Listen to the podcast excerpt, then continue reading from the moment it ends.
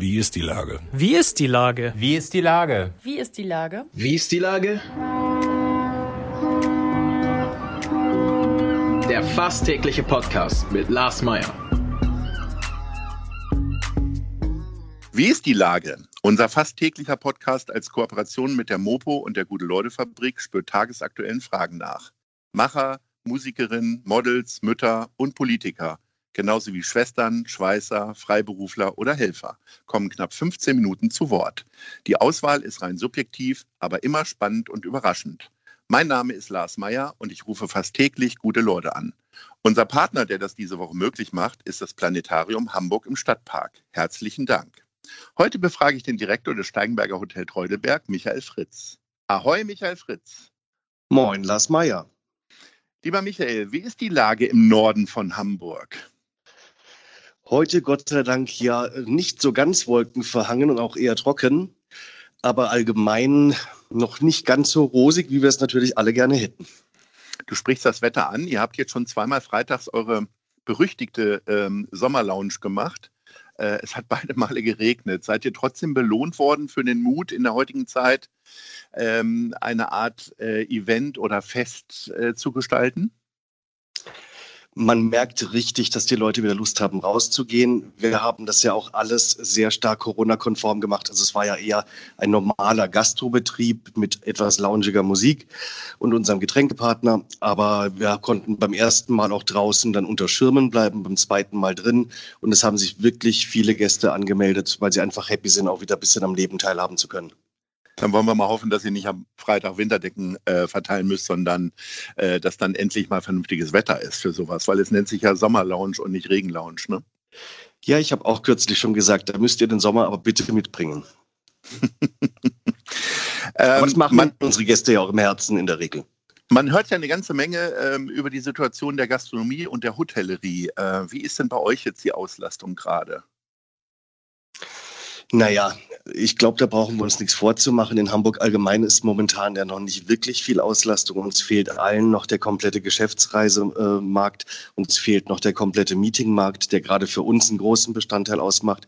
Wir haben Gott sei Dank wieder die Individualreisenden aus dem Privatbereich. Aber die Auslastung war jetzt im Juni noch deutlich unter 30 Prozent. Davon kann man natürlich noch nicht leben. Ähm, hast du denn den Optimismus, dass die Geschäftsreisenden auch zurückkommen? Weil man hört ja doch immer mehr, dass viele Leute feststellen, durch Teams und Zoom-Meetings, äh, dass die Leute festgestellt haben, auch so viel Reise müssen wir ja gar nicht mehr. Gibt es da schon Gedanken, Sachen umzustellen? Also ich bin der festen Überzeugung, dass sich der Markt verändern wird dahingehend man hört ja von allen Ecken, dass sich die Digitalisierung jetzt ganz massiv äh, vorangetrieben hat und sehr, sehr schnell, weil einfach viele auch gezwungen wurden dazu. Und diese analogen ähm, Meetings werden mit Sicherheit nicht mehr im gleichen Ausmaß sein. Ich glaube, unser Riesenvorteil ist, dass wir hier die Möglichkeit haben, halt Special Events zu machen, dass du viel Teambuilding-Sachen machen kannst, Incentive-Sachen, wirklich Tagen im Grünen draußen. Das wird unser Riesenvorteil sein, aber ich glaube, allgemein wird die Hotellerie und auch die Luftfahrt und wie sie alle heißen, ganz extrem merken, dass da ein Umdenken stattfinden wird. Ich habe ja schon angesprochen, ob ihr was umstellt. Ihr habt ja gewaltig was umgestellt. Das hat die Öffentlichkeit nur noch nicht so richtig genießen können, denn ihr habt im Grunde äh, kurz bevor der Virus ausgebrochen ist, eigentlich Eröffnung feiern wollen. Ihr habt im zweistelligen Millionenbereich renoviert. Erzähl doch mal ein bisschen was von den Highlights. Ja, das war in der Tat für uns, äh, für uns war das ein Riesenhighlight. Leider kam dann ein anderes Highlight für uns alle. Ähm, 16 Millionen, elf Monate geschlossen, 17 Tage geöffnet und wieder geschlossen, war eine spannende Zeit. Aber was die Allgemeinheit bis jetzt natürlich noch nicht extrem mitbekommen konnte, weil ja auch gar noch nicht wieder so viel geöffnet ist, wir haben äh, super tolle Zimmer gemacht. Wir haben unsere Suiten komplett neu hergerichtet, haben vier tolle Suiten, zum Beispiel eine kleine Spa-Suite mit Private Sauna und Pool. Ich hörte auch dem einen oder anderen, ähm, Agenturmenschen gefällt die ganz gut. Wir haben sehr schicke Restaurationen gemacht. Wir haben unsere Gastronomie ein bisschen aufgeteilt. Der Golfbereich hat jetzt ein autarkes Restaurant. Unser à la carte Restaurant ist jetzt separat mit einer ganz tollen Deckenmalerei beispielsweise äh, aus dem 17. Jahrhundert, das man auch im Museum für Hamburgische Geschichte wiederfindet. Wir haben äh, Meetingräume mit ter eigener Terrasse geschaffen. Also da hat sich wirklich viel getan in den Bereichen. Und es lohnt sich auf jeden Fall mal vorbeizuschauen. Das waren sehr viele Highlights, kann ich dir sagen, äh, die du da gerade aufgezählt hast. Du hast gerade Golfen schon angesprochen. Äh, wie geht denn das Golfgeschäft voran? Weil die Leute sind ja doch sehr hungrig nach Bewegung und äh, rausgehen und so weiter und so fort. Also wir merken ganz extrem, dass unsere äh, Golfclub-Mitglieder nicht im gleichen Maße verreisen, wie sie das die Jahre zuvor getan haben. Der Platz ist sehr, sehr gut ausgelastet, was uns natürlich auch sehr freut, dass wir da wieder ein bisschen zur Regeneration beitragen können und zum ähm, Wohlbefinden, dass man einfach in die frische Luft kann. Aber hier merkt man wirklich ganz massiv, dass, die, dass das Reiseverhalten sich total verändert hat. Die eigentliche Nachricht ist aber ja nicht nur, dass ihr eröffnet habt, sondern äh, dass du das äh, Steigenberger verlassen wirst, nämlich in Richtung Wien. Wie kommt es denn dazu? Das ist eine Nebennachricht.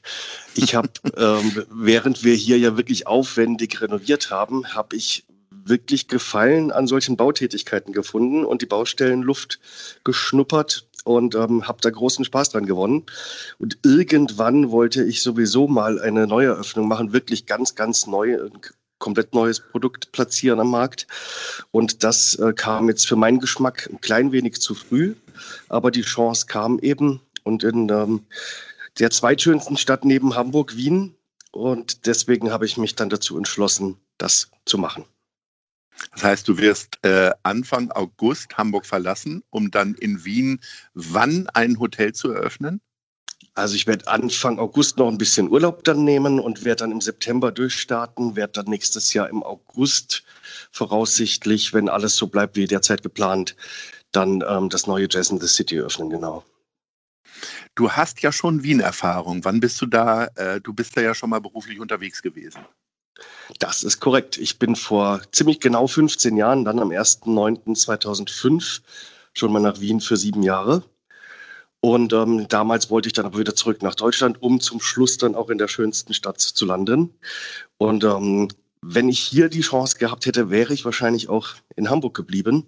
Aber das hat sich jetzt für Wien ergeben und da ist natürlich auch ein gewisses Netzwerk nach sieben Jahren vorhanden, großer Freundeskreis. Insofern momentan, je näher das Ganze rückt, muss ich sagen, fällt mir der Abschied hier umso schwerer. Aber ich werde dort dann wahrscheinlich gut getröstet werden. Ähm, was ist denn die Faszination eigentlich an diesen Bautätigkeiten? Ich meine, als Hoteldirektor bist du in erster Linie Gastgeber und äh, jetzt, bist du, jetzt willst du Bauleiter sein. Was ist denn das Faszinierende daran? Naja, zum einen ist es natürlich super spannend, was komplett Neues zu schaffen. Das muss man ganz klar sagen. Ich bin sowieso ein Mensch, der eher nicht so routinefreundlich ist, sage ich mal. Ähm, und das ist halt einfach total spannend, da diese Entwicklungsgeschichte mitzumachen. Du bist im Prozess vorher im Idealfall schon involviert, siehst dann eben wieder Sachen neu entstehen, kannst die dann zum Leben erwecken. Das ist schon was ganz Besonderes. Also ich glaube, da gibt es nicht so viele Kollegen, die das so mögen, aber mich hat das jetzt wirklich gepackt. Ähm, ein bisschen Wien ist ja hier in Hamburg auch überall. Häufig äh, kommt man im Smalltalk auf die Frage, äh, wo gibt es das beste Wiener Schnitzel? Äh, wie ist das denn für dich außerhalb vom Teutelberg? Ihr habt ja auch ein sehr leckeres Wiener Schnitzel. Das wollte ich natürlich gerade sagen, aber ansonsten gibt es das tatsächlich hier im Nordosten, in mhm. Sasel, genauen Namen sage ich jetzt nicht, aber mhm. ist wirklich ähm, auf jeden Fall ein Besuch auch wert, neben dem Treudelberg natürlich. Ich darf den sagen, Watzmann ist es, glaube ich, ne? Wahrscheinlich. In Basel gibt es, glaube ich, nur eine Lokalität, ich, ja. die hervorragendes Wiener Schnitzel machen kann. Und das ähm, ist korrekt. Hast du denn schon geguckt, wo es in Wien eine gute Currywurst gibt oder bist du eh nicht? Oder ein Fischbrötchen? Wird dir sowas fehlen? Ich muss sagen, als ich die sieben Jahre damals in Wien gelebt habe, war meine erste Amtshandlung jedes Mal, wenn ich in Deutschland gelandet bin, eine Currywurst zu genießen. Mhm. Ähm, da gibt es zwar mittlerweile, äh, ich sag mal, Fake-Angebote, aber bei weitem nicht mit unserer vergleichbar. Dort mhm. muss man sich dann eher mit der Käsekreiner begnügen und dann voller Vorfreude dann wieder in Deutschland genießen. Die Statistiken besagen, ähm, dass Wien tatsächlich etwas weniger Regentage hat als Hamburg. Ich habe nochmal nachgeguckt. Ähm, aber was wird dir denn neben dem Regen noch so fehlen, wenn du in Wien bist, an Hamburg? Naja, auf jeden Fall das Wasser allgemein, also nicht nur von oben, sondern auch in vorhandenen Gewässern. Mhm. Du hast zwar natürlich die Donau, aber da musst du dann jedes Mal ein Stückchen fahren. Das ist nicht ganz so gesegnet wie mit der Alster hier. Aber auch die Menschen. Ich als Süddeutscher muss ganz klar sagen, diese Gerüchte, dass man im Norden sich sehr schwer täte, ähm, Kontakte zu knüpfen, kann ich überhaupt nicht äh, wiedergeben. Und ich muss in den vier Jahren wirklich zugeben, dass ich mir einen sehr guten Bekannten- und auch Freundeskreis aufgebaut habe. Aber da gehe ich von aus, werde ich mit den meisten Leuten auch in Kontakt bleiben. Insofern werden die mir dann bedingt physisch fehlen, aber ich werde sie ja trotzdem weiterhin haben. Willst du quasi einen äh, Koffer hier behalten in Wien oder also planst du regelmäßig hier wieder zurückzukommen, um deine eigene Summer Lounge im, im Treudeberg noch weiter zu besuchen oder wie läuft das? Also auf jeden Fall werde ich natürlich aus intensiver Verbundenheit mit dem großen Projekt hier öfters mal wieder vorbeischauen, aber auch generell in Hamburg. Wie gesagt, ich habe einen super Freundeskreis hier und die Stadt ist halt einfach fantastisch, da brauchen wir gar nicht drüber reden. Ähm, wer wird denn dein Nachfolger? Der Name ist ja bekannt. Hast du ihn schon kennengelernt? Ich habe Eckhard Pfannkuchen schon kennengelernt, jawohl. Ich freue mich auch sehr drauf, dass er es wird. Ich denke, super Nachfolger, der entsprechend mit dem Geiste, den wir ja hier gehegt haben für die Renovierung und für die neue Positionierung, auch entsprechend weiterführt und äh, freue mich da wirklich sehr drüber, dass er kommt und dass ich dann im August mit ihm Übergabe machen darf. Jetzt ist das ganze Ding ja fertig und du wirst es nicht einmal in voller Auslastung erleben, mutmaßlich, wenn nicht noch ein Wunder passiert. Ist das nicht tatsächlich eine Sache, die dich so ein bisschen wurmt oder ärgert oder traurig stimmt? Ähm, total da brauchen wir uns nichts vorzumachen. Am Ende des Tages, wie gesagt, ein Jahr später wäre mir wahrscheinlich mein nächster Step lieber gewesen. Manchmal kann man sich es aber eben nicht ganz genau aussuchen. Ähm, ich glaube, dass die Kollegen und Kolleginnen hier vor Ort mit einem ganz tollen Produkt durchstarten, wenn man wieder durchstarten kann. Da bin ich fest von überzeugt. Ähm, und ich wünsche Eckhard und seinem, seinem zukünftigen Team noch meinem Team dann ganz viel Erfolg und viele Tage, an denen sie eine Vollbelegung erleben werden, auch wenn mir das jetzt nicht mehr vergönnt war. Jetzt zählst du die Tage schon runter. Also es sind ja im Grunde nur noch drei bis vier Wochen äh, Hamburg für dich. Ähm, äh, welche drei Dinge wirst du denn noch mal besuchen, um Tschüss zu sagen sozusagen? Oder was? Äh, vielleicht gibt es ja auch eine Lokalität, die du bisher noch nicht geschafft hast zu besuchen. Und äh, was steht da auf deinem Plan drauf? Also auf jeden Fall will ich, aber da mache ich bitte den wetterabhängig noch mal einen Elbstrand. Mhm. Eine Alsterrunde werde ich so oder so noch machen, also das würde ich jetzt mal außen vorsehen. Ähm, auf den Kiez werde ich auch noch mal gehen, auch wenn das sicherlich nicht das gleiche Feeling sein wird als noch vor einem halben Jahr. Und sicherlich auch noch mal auf die Schanze.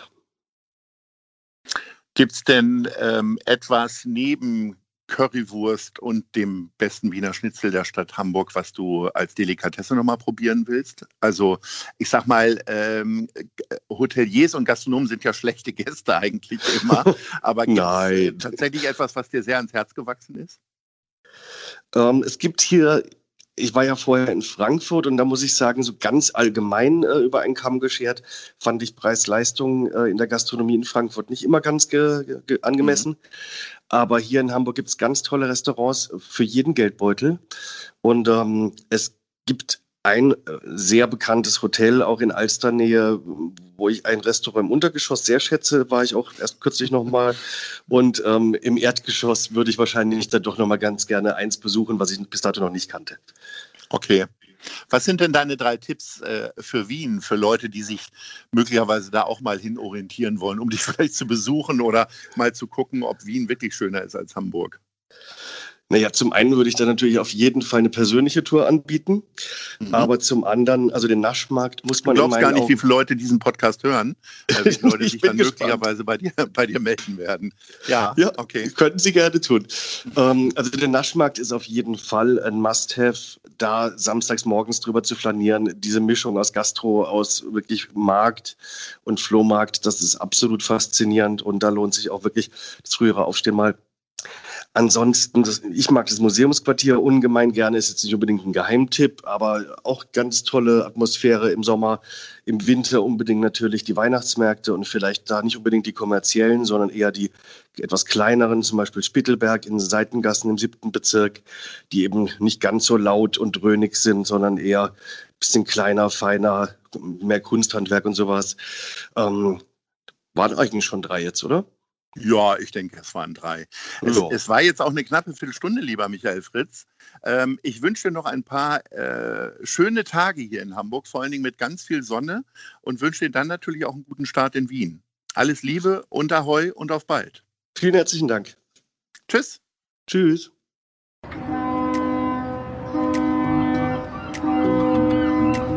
Dieser Podcast ist eine Produktion der Gute-Leute-Fabrik und der Hamburger Morgenpost.